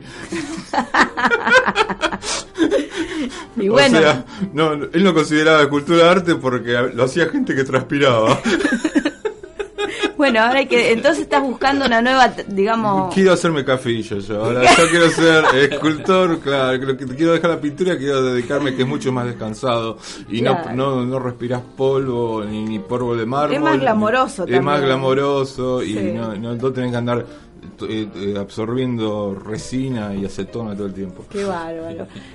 La verdad que impresionante, ¿eh? Sí, sí, Bueno, sí. tenemos acá también eh, que me interesaría que cuentes lo de la escultora Magda Frank. Ah, bueno, no, bueno, yo me- básicamente me dedico a hacer dos cosas: esculturas a pedido, este, y después, este, eh, escultura, eh, re- restauraciones. Y después, eh, bueno, eh, eh, hay una escultora que se llama Magda Frank que nació en Transilvania, perdió toda la familia en la guerra, en, como es, en un campo de concentración, y le quedó un, solo un hermano que se había venido a vivir a la Argentina. Entonces se vino a vivir acá a la Argentina, estuvo unos años y después se volvió a, a- a París. En París hizo nueve monumentos en piedra, ¿no? Y bueno, y después ya cuando estaba anciana, se vino a morir acá a la a Argentina, a la casa del hermano. Eh, la casa del hermano está al lado del Shopping Dot, Ah, eh, se la ve desde la ruta. Cuando vos entras a Capital, agarrás General Paz, al lado del DOT ves un, una, una, cas- una casita blanca que tiene dos banderas rojas que se dice Museo Magda Frank. Bueno, ahí vivió esta mujer Magda Frank hasta que murió, murió hace como cinco años. Y este y se trajo la mayoría de las ob- lo que pudo acá a la Argentina. Y ahí está la casa Museo Magda Frank. Eh, eh, cuando se quiso restaurar toda la obra de esta mujer y cosas, me contrataron a mí. Y ahí estuve trabajando varios años y todavía estoy haciendo trabajos. Y la misma persona, eh, Tulio Andriusi, que compró toda la obra de Magda Frank, compró todos los yesos de Fioravanti. Eh, Fioravanti es un escul- escultor monumentalista argentino muy famoso. Fioravanti, por ejemplo, hizo eh, la madre, eh, la, mitad de las esculturas que tiene el monumento a la bandera las hizo Fioravanti. El monumento a Roosevelt, a Bolívar, a, a Rubén Darío, a, a decenas de monumentos, a Avellaneda, a Roque Sáenz Peña, que están en la capital, los hizo todo Fioravanti, es el monumentalista más grande de la Argentina del principio del siglo XX. Bueno, y en el mismo museo está toda la obra de Magda Frank y, muchos de los yesos originales de Fioravanti. Y entonces a mí me contrataron en ese museo, trabajo en ese museo restaurando toda esa obra, porque se rompe, se des- desgasta, y, y bueno, y eso. Eh, Actualmente el museo está cerrado, pero el, el dueño tiene intenciones de abrirlo. Para, el, para el oyente vamos a decir que otra obra muy popular es la, la- las focas, los lobos marinos de Mar del Plata. Claro, De totalmente. de- de sí, Fioravanti. de Fioravanti, claro, totalmente, sí, sí, sí, sí. Y lo de Magda Frank también me interesa que ella dejó algunos proyectos, ¿no? De, de esculturas que vos lo llevaste Sí, a- adelante. sí, sí, sí, sí, no sí, estaba sí. la escultura, no fue restauración, Claro, sino y, que... y después y después también lo que sí hicimos con Maga Frank es, es, es, por ejemplo, eh, ella de los monumentos que hay en en, en, eh, en Europa que no se trajeron por, por porque son de gran tamaño, acá hicimos la versión chiquita para como es para que quede en el museo. Para exponer. Para exponer en el museo, sí, sí. O sea que vos hiciste obras de Magda Frank Sí. con los planos. Claro, claro, pero eso es muy, es muy, eh, eh, es, eh, es muy normal en la escultura, porque la escultura al ser una- una- un, tra- un arte muy laborioso eh, requiere de mucha gente. Es como la arquitectura, o sea, el arquitecto te diseña el edificio, pero no va con la pala a levantar la, eh, la- la pared. De- y necesita mucha gente que lo ayude. Y, y cuando vos haces una escultura que supera eh, los dos metros, necesitas gente que te ayude.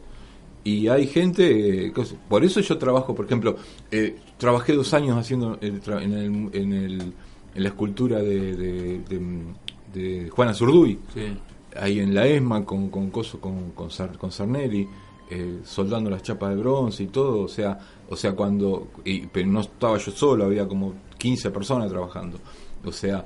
eh, ¿Y cuando- esas personas eh, ¿qué, qué hacen? ¿Miden también? ¿Miden? no, o sea, No. eh, eh, las, tra- las tareas son múltiples. Pueden Sí. ser desde tallar y modelar la escultura bajo la supervisión del, del creador de la obra, Sí, hasta eh, eh, hacer estructuras, hasta hacer moldes. Claro. Yo, por ejemplo, hice todos los moldes de todo, todo toda la escultura esa. Le saqué todos los, los taceles, los moldes. Eh, y, y, y eso es pesado. Sí, eso es muy pesado. sí, sí, sí, sí. Y, y teníamos una grúa puente Claro. y después este eh, después soldar las placas de bronce se van fundiendo soldarlas acomodarlas o sea son múltiples las tareas Eh, es como una obra de construcción Eh, hacer una escultura grande es como levantar un edificio y Claro. hay y hay gente especializada en distintos rubros y se hace entonces vos mu- muchas veces te acordás que cuando cuando se hablaba de Lola Mora acá se la se la menospreciaba como diciendo que las obras se las hacían Sí. eh, eh, lo que pasa que era, eh, eh, eh, iban a, a Italia, donde estaba tallando su obra, y veían muchos escultores tallando la obra. Y sí, la estaban ayudando, pero el, el arte de la escultura es así, siempre hay gente ayudándote. Es colectivo. Es colectivo, o sea, hay una, hay una supervisión, es como un arquitecto, o sea, y los toques finales, los detalles los hace el autor, pero el desbaste de los bloques, eh, eh, la construcción de las estructuras y todo lo hace todo tipo de ayudantes. O sea, eh, ac- acá a la pobre Lola Mora le tiraban con todo porque decían la ayuda no la hace ella, pero es normal que pase eso dentro de la escultura. Claro, el artista, digamos, todo todo el colectivo está formado por artistas y hay uno Claro. que es el que como que El va que dirige todo. pivoteando y diciendo, claro, bueno, esto va acá, esto lo Claro. más así, porque es el autor. claro. Eh, o sea, eso cuando son obras que superan el- el- la capacidad de trabajo de una persona. ¿viste? Claro. Después también hiciste, eh, participaste en obras eh, homenajeando, por ejemplo, a, mm, no sé, a Beba Vidar, Claro, hic- hicimos todas las esculturas del paseo del, del, del, del tango. del tango. eh, en el abasto las hicimos. eh, des- después, hace como dos años, estoy trabajando con un escultor que se llama Carlos Benavide. Con él hicimos 10 esculturas en todas las esculturas que están en, en Costanera Sur, que son eh, de, de Vilas, de Sabatini, de, Peri- de, de Pérez, del boxeador, de De Vicenzo, de Fangio, de, de, Porta, de Messi, que ahora que se va a inaugurar. Le- las hicimos todos juntos. Y también hicimos todos juntos todas las que están en el Paseo del Abasto. Ahí enfrente al Abasto está Sí. Troilo, eh, Piazzola, que lo inauguramos hace poco, eh, Tita Merelo, eh, el, el, cana- el cantante de los 100 barrios porteños, ¿cómo es este? Em, Bueno, ya. Gardel. No, no, no.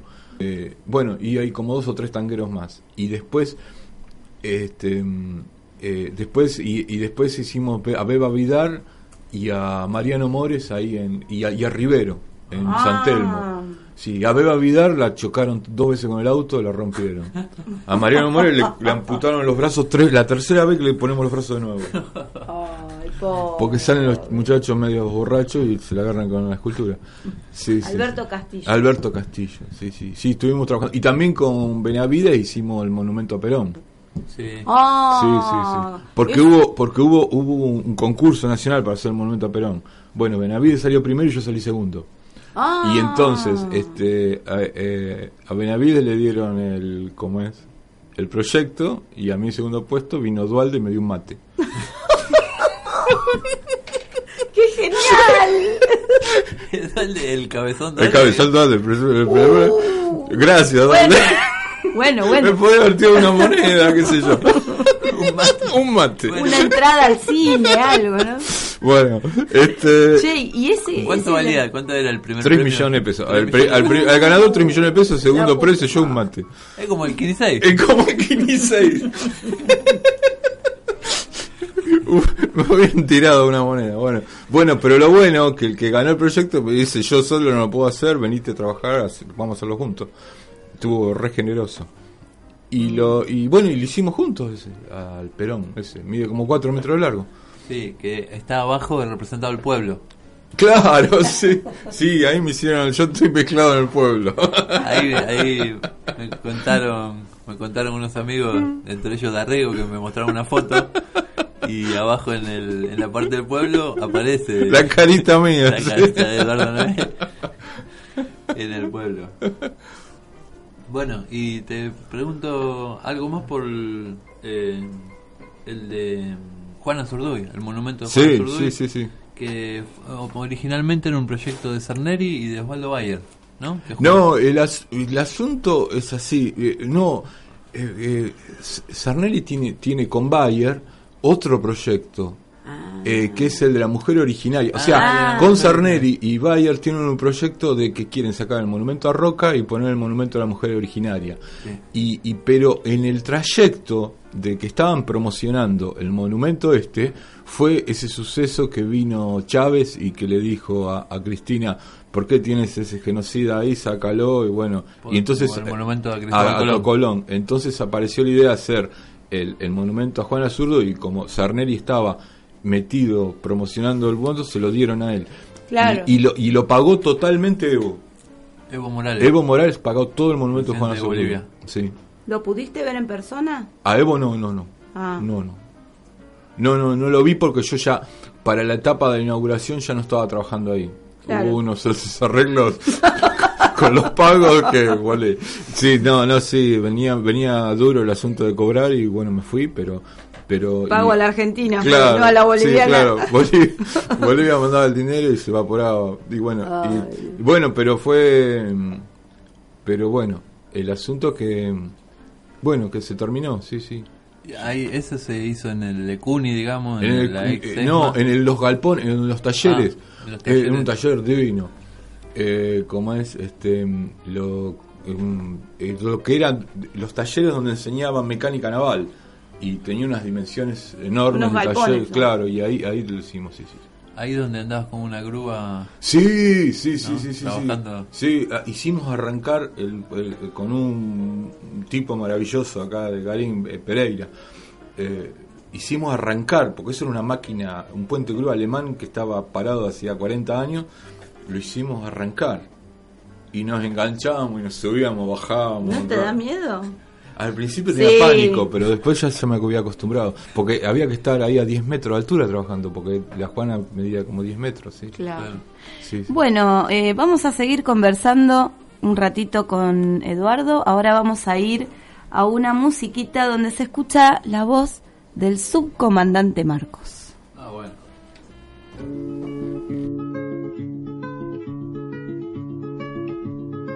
Supongamos que detrás de su nube sombra mira y escriba.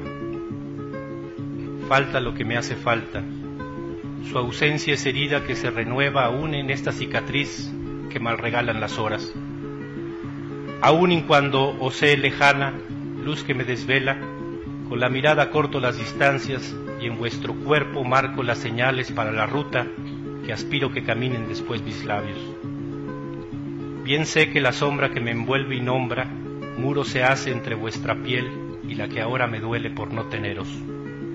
Apenas puedo asomarme por una grieta y a través de ella rondar vuestro talle, ceñirlo con la mirada y con la mirada rendirlo. Tocan mis ojos lo que tocar no pueden mis manos. De vuestra carne la espera, amable y distanciada luz, es cadena cruel para tanta libre ansia, mordaza perversa para el deseo y eterna vergüenza para quien impávido la acepta. Y maldigo así este tiempo que muro pone sobre el muro que de vuesa gracia me aparta. Y vencerlo me prometo, envuelto en sombras, sombra yo, me llegaré a vuestro cuerpo para rehacer la ruta hasta el nudo del deseo, para desatarlo luego. Con los labios habré de quitarle las ropas y las penas. Una promesa le dibujaré en la nuca y con su nombre susurrado le peinaré los cabellos. Sus senos con mi pecho serán cubiertos y nuestras caderas se mecerán al compás de jadeos y gemidos. Esas vuestras manos a mi espalda habrán de aferrarse cuando el placer vuele su caída hasta la pequeña muerte de su vientre. No habrá entonces ni luz ni sombra, apenas un relámpago languideciendo con nuestras pieles desgastadas. Esperad de mi espera alto vuelo, que habrá de hacer de nuevo la madrugada. Amanece, la madrugada esconde sus nostalgias en la lluvia de junio. Sobre la mesa, un libro queda abierto con la ayuda del peso de una pipa rota. En una página manchada con ceniza, con línea irregular, están subrayados unos versos de Bertolt Brecht. La lluvia no regresa hacia arriba. Cuando la herida ya no duele, duele la cicatriz.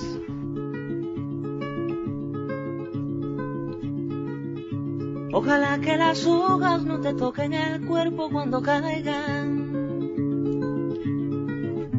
para que no las puedas convertir en cristal. Ojalá que la lluvia deje de ser milagro que baja por tu cuerpo. Ojalá que la luna pueda salir sin ti. Ojalá que la tierra no te bese los pasos. Ojalá se te acabe la mirada constante, la palabra precisa, la sonrisa perfecta. Ojalá pase algo que te borre de pronto, una luz cegadora, un disparo de nieve. Ojalá por lo menos que para no verte tanto, para no verte siempre en todos los segundos, en todas las visiones. Ojalá que no pueda tocarte ni en canciones.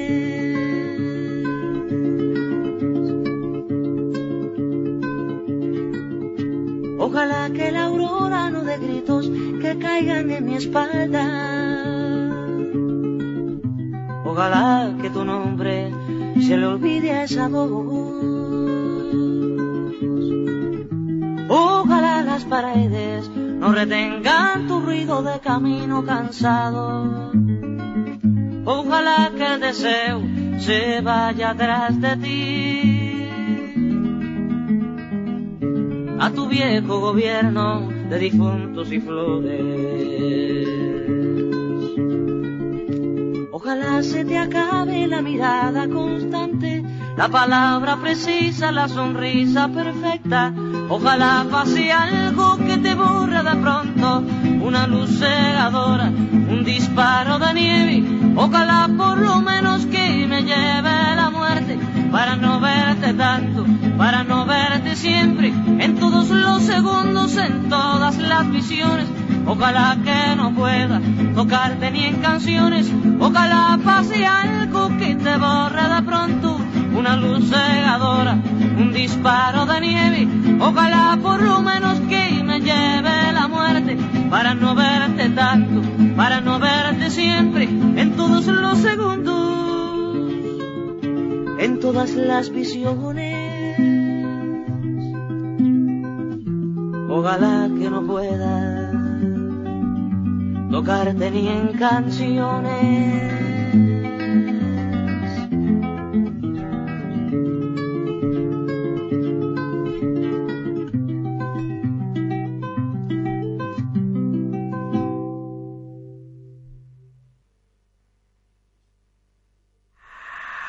Aminoramos la marcha y damos paso al mensaje de nuestros anunciantes. Inicio de espacio publicitario otoño 2016.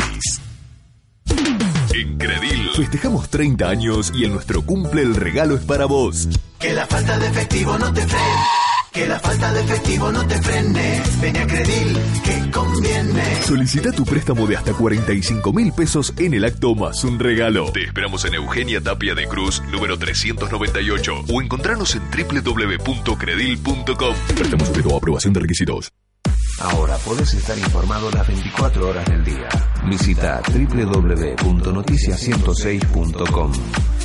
Noticias locales, nacionales, deportes y música. Único sitio de Escobar con actualizaciones las 24 horas del día. Desde tu PC, celular o tablet. Noticias106.com.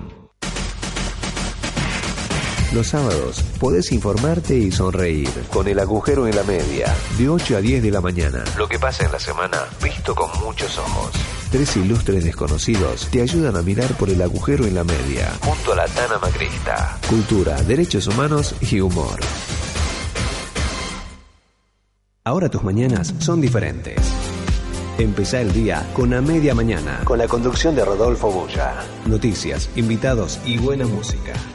A media mañana, de 10 a 12 horas, por frecuencia 106, FM 106.5. ¿Te gusta hacer radio? Ahora en frecuencia 106 es posible. Tu programa puede ser una realidad en nuestra radio. Contamos con un moderno estudio, equipos de última generación y todo lo que necesitas. A diferencia de otras radios locales, contamos con una programación joven y dinámica. Envíanos tu propuesta a contacto arroba o comunicate al 0348 15 43 84 260. Sumate a nuestra radio. Te estamos esperando. Vas a notar la diferencia. Estamos nuevamente en marcha. Fin de espacio publicitario otoño 2016.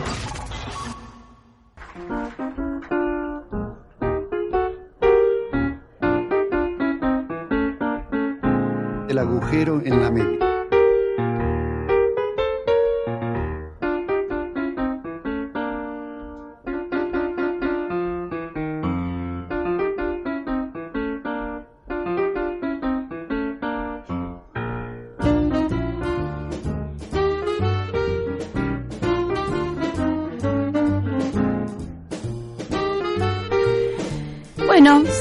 Acá, acompañados con esta visita tan, tan linda esta mañana. Vamos a saludar a los oyentes que nos están saludando por, por Facebook y por el WhatsApp.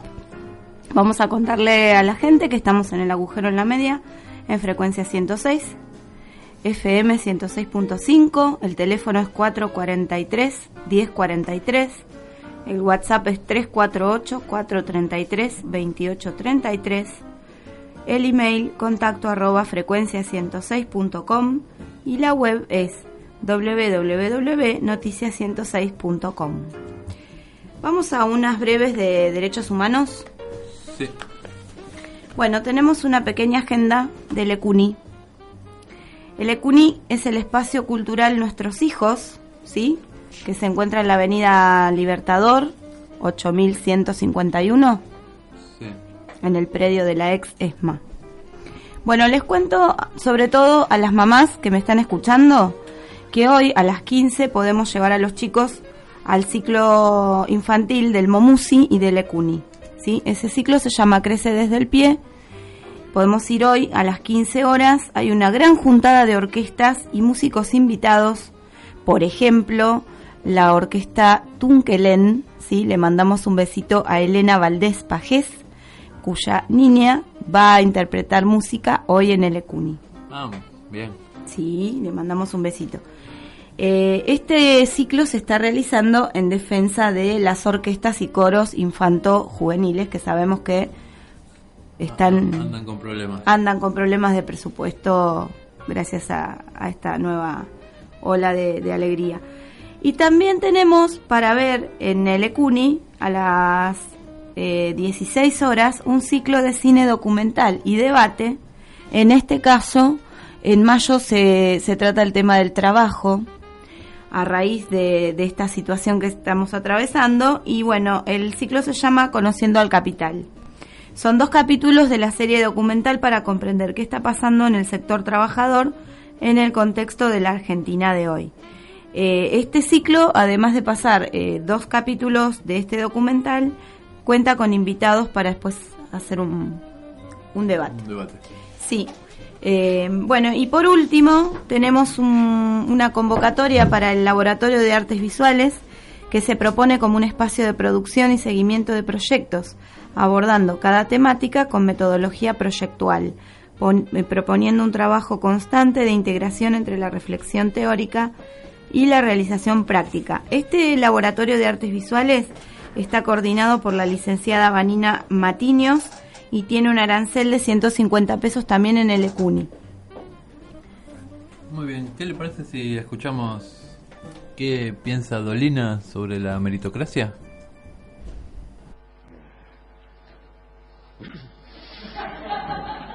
Básicamente me parece detestable. Pues si quiere hablamos de, de ese asunto. Se parece mucho al calvinismo, eh, se parece mucho a, a creer automáticamente que el que tiene es porque lo ha logrado porque es mejor que el que no tiene. Que, que el tener es una bendición divina, dirían los calvinistas. Y en general, eh, en los Estados Unidos se piensa mucho así y de algún modo se justifica moralmente la posesión de, de, bienes, eh, tenga el origen que tuviere. Así que yo no puedo estar con eso. Yo creo que justamente el sentido del Estado es socorrer a los que menos tienen, no importa por qué tengan menos, sino importa que tienen menos. Algunos tendrán menos, eh, qué sé yo, porque no trabajan.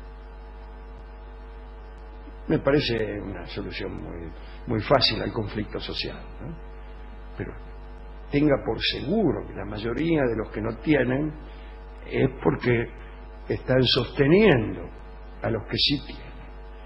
Y a mí no me parece que los Lemon Brothers eh, hayan conseguido todo lo que tienen merced a un puro ejercicio de la excelencia, de, de la honradez. Pero tampoco digo lo contrario, aunque podría decirlo. Pero, pero creer automáticamente que el que tiene es porque hizo mérito y el que no tiene es porque no se esforzó. Es decir, cree que la explicación del conflicto social clásico es la, la- la- la fábula de la cigarra y la hormiga, es ser demasiado inocente, por lo menos. Por lo menos inocente. Eh, y no digo. Yo me imagino que no es muy difícil imaginarse lo que alguna buena parte de la, de la audiencia, más allá de que sea una audiencia, vamos a llamarle politizada o con altas dosis de interés en, en la cosa política, se preguntará, más allá de los valores individuales de quienes nos acompañan y sus trayectorias, ¿qué bicho les picó que quieren hablar del Parlasur o de las candidaturas al Parlasur? No tal? calientan mucho las candidaturas. ¿Qué bicho les picó a ustedes? ¿Cómo le va? ¿Qué bicho le habrá picado a Eduardo Noé? No sé, no sé. Acá tenemos una oyente que dice que está muy contenta que no esté en el piso. Amalia Martínez y Ariel Espadaro, les mandamos un saludito. A Eve Suárez también.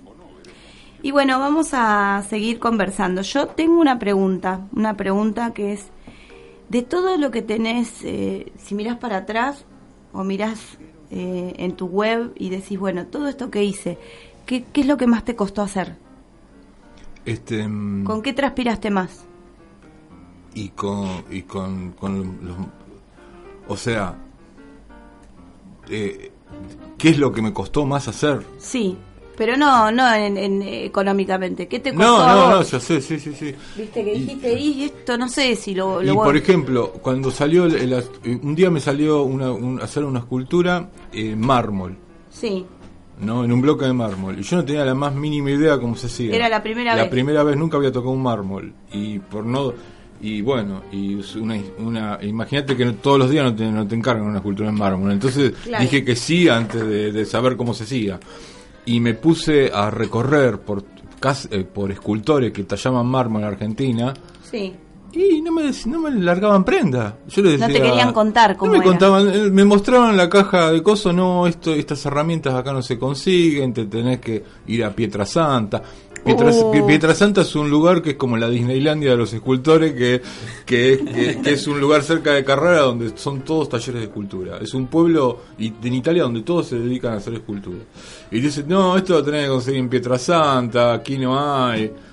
Y bueno, y todos así, me cortaban Te el rostro. pinchaban el globo, No, me cortaban el rostro y yo ya había aceptado hacer el trabajo. Entonces, santo remedio, fui a Bulonera Escobar. me compré unos discos de diamante al Iafor. y Me, me- me compré unas piedras de diamante china que me consiguieron. Y le di con eso y la saqué. Ah, muy bien. O sea que primero No, no hizo falta Pietrasanta. acá se arregla todo. Acá se arregla todo. Bueno, y eso hasta que le encontré la mano fue un- la verdad que me tuve que amacar. Ahí tuviste que transpirar. Ahí tuve que transpirar. ¿Cuál fue tu primera obra en mármol? Eh, no, había hecho unos, unos pedestales por una marmolería Sí. y después salió esto y después hice un crucifijo grande de un metro y medio para una estancia que ni, ni me quisieron decir de quién era. Así que vinieron, Imaginate. vinieron, vinieron unos autos negros, cargaron el crucifijo y se perdieron. No, Otra que de un Corleone. ¿no? Otra cosa corre, ni, ni se animaron a decirme quién era. Vinieron unos tipos de negros, agar- cargaron la escultura y se la llevaron a medianoche. Le hago la boleta a nombre No, de no hace no, falta. No, no, nada, nada. No queremos nada. No queremos nada. Estamos flojos de papeles, ¿no? Ni me quisieron decir para quién era. Obviamente pagaron efectivo. Y desaparecieron en un auto con vidrios polarizados. de 20 pesos. Bueno, eso, y después hice trabajos chicos, pero y la verdad que hice pocas, porque en mármol, porque todo el mundo, porque son muy caras. Claro. Conseguir la piedra es cara, porque el mármol que hay en Argentina, en Córdoba, por ejemplo, hay mármol blanco, bueno, pero el mármol lo sacan con dinamita acá, porque es mármol para hacer mesada. Entonces, eso genera muchas eh, fisuras internas. Eh, eh, y aparte es un mármol muy duro, porque las montañas argentinas son muy nuevas. Necesitas montañas muy viejas para que sea el mármol blando. Y en Carrara, ya, en Carrara, en mármol de Carrara hay como 11 variedades hay un- y que distintas durezas. Y, y, por ejemplo, los bloques los cortan en Carrara, los meten en un container y los traen a Argentina. Entonces vos tenés que ir a ver lo que hay y te tenés que adaptar a los bloques que hay. Y aparte salen carísimos. Claro. O sea que es muy difícil hacer una escultura en mármol por la parte económica. Claro. Ya los materiales son imposibles.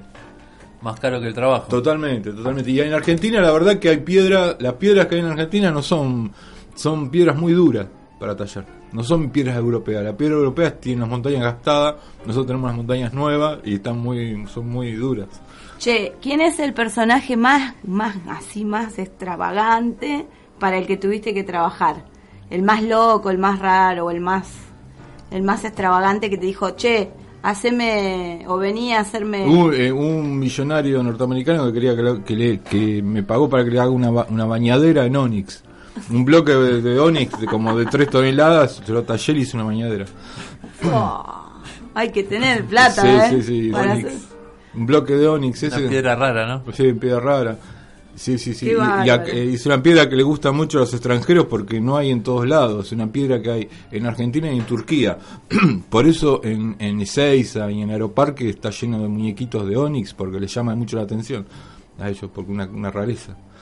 Bueno, y también hiciste algunas esculturas para Benetton. Sí, sí. eh, eh, la escultura esta que eh, Benetton, eh, trabajé para Benetton en la estancia de Balcarce y en la estancia del Eleque. Allá en el, en el sur, en el sur. en el sur, sí. Alto rancho, ¿no? No, a Torreancho fui, llegué. ¿En qué, ¿En qué provincia? En, en, en Chubut. Ah, en Chubut. Claro, llegá, llegué y había un paisano ahí con un cartelito, me cargó en la camioneta y anduvimos bajo la nieve como 400 kilómetros para llegar al casco de la estancia. Llegamos. Y bueno, y ahí lo que tenía era, era, había un barco inglés que se había encallado en las costas de la Patagonia. Entonces Benetton se compró los restos del barco ese encallado y con toda esa madera hizo una capilla para la estancia. Y yo lo estuve restaurando en, en las, las puertas del barco que, que estaban todas podridas por el por, por tanto tiempo ahí a la intemperie eh, para que para que las pueda usar para la estancia. Y sí, muy gracioso, sí. Y después le hicimos otro Pero trabajo. el tipo te habla en persona. No, no, no, Lo, no lo vi. Porque el asunto es así, Benetton son tres hermanos. El famoso, el modisto, el de la Fórmula 1, nunca viene a la Argentina. Ah. Es- después está el hermano más grande, es el que se ocupa de todas las estancias de la Argentina. Que es el que viene acá todo el tiempo. Pero a ese nunca lo conocí. Y después a la que conocí es a la hermana. Que anda por ahí, no sé a qué se dedica, pero eh, la, la- a la hermana sí, porque vino a ver el trabajo que hice, le gustó, me llamó por teléfono. ¿Estás soltera? no sé, no sé, Porque pero eso no- eso es, es un buen buena- partido. es un buen partido Es un buen eso. partido. Eh, te pone ahí un tallercito, Un ¿viste? tallercito. Ahí no hay problema con el precio del mármol. No, y con el polvo, y con la mugre, ni con nada, porque... Sí, Viene- y después algo muy gracioso fue la, eh, después en la estancia del Balcarce, eh, eh, Benetton, el Benetton, el hermano mayor, tenía una novia mucho menor que él, y entonces para Navidad le regaló una capilla. Eso es tener nivel. No, señora, tome nota, por favor, en la casa mientras está preparando el guiso. ¿eh? Usted le pide una capilla a su marido. Bueno, entonces- ¿eh? entonces- no él se la hace.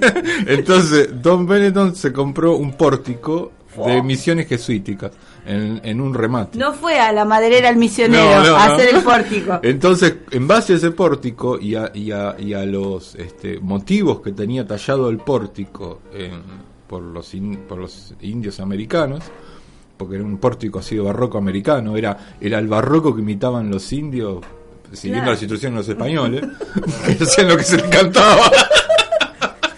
Los españoles decían, tenés que tallar esto, y los tipos tallaban que se les cantaba. Total, tenía la impunidad de la, de la diferencia Claro, del idioma. Pobre, son, Claro. son indios, no entienden. Total, no vamos a morir, dijeron los indios. El sincretismo. El cultural. sincretismo cultural. Tenía la impunidad del sincretismo cultural. Claro. Y bueno, entonces agarró y, y como es, compró eso y, y le encargó a un arquitecto hacer la capilla eh, alrededor de ese pórtico. Una capilla colonial hermosa entre las, las colinas así de la pampa húmeda. Entonces eh, quería para, para, para coronar arriba una escultura de mármol de Santa Rosa. Santa Rosa. Lo que pasa que, que él, quería- nota, él quería, señora. él quería concentrar en una santa la imagen de Santa Rosa y la imagen de su propia madre, generadora y creadora del imperio lanero de los Benetton, Claro. que empezó con tejiendo pulóveres, no sé, en Bérgamo. Entonces, como eso era imposible, no existía ni Santa Rosa ni la imagen de, así de, de la madre, eh, con el arquitecto combinamos en crear, entronizar, entronizamos a Santa Rosa de Bérgamo. Entonces yo tallé una santa tejiendo. Y esta lo mencionó mucho. Che, a ¿y vos a- viste fotos de la abuela? ¿De, No. la, de la madre? No, Nada. no, no, no, la hice hermosa. Entonces No. les gustó. Punto principal, la Quedó saqué, quedó, estaba hermosa, entonces estaba bien. Claro.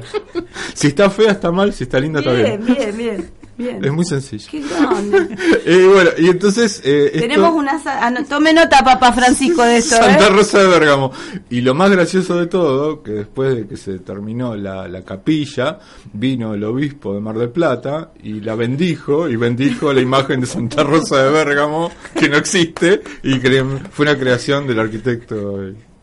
Bueno, bien, ya Bien. está, está entronizada. Está entronizada Santa Rosa de Bergamo. tiene certificado La, única que había era Santa Rosa de Lima, y bueno, no, No te- daba. no daba porque tenía cara indígena, así que... Ay. Bueno, eh, algunas cosas para ir terminando. ¿Tiene? sí. Yo este, estoy asombrada con estas historias. La verdad que yo no sé si tanta gente sabe eh, estas cosas misteriosas que tiene el arte, ¿no? Uno piensa que el escultor es un, un artista solitario, acabamos de aprender que no, que trabajan en equipo, que son un montón. Sí, y bueno, no le preguntamos por todas las esculturas que hay en Escobar. De, Ah. No, de y Eduardo, todo, sí, eso que, de todo. que son muchas. Sí, sí, sí, sí, sí, sí, todo eso de, me lo encargó Patti y como es, este, y me dio posibilidad de hacer un montón de esculturas, sí, sí. sí. Empecé con la de Bruci en la fiesta de la flor. Y eso les gustó mucho, eso me lo encargó la fiesta de la flor, me encargó la escultura de Bruci y a partir de ahí eh, eh, Patti me empezó a encargar algunas esculturas, bueno, fue bárbaro para mí.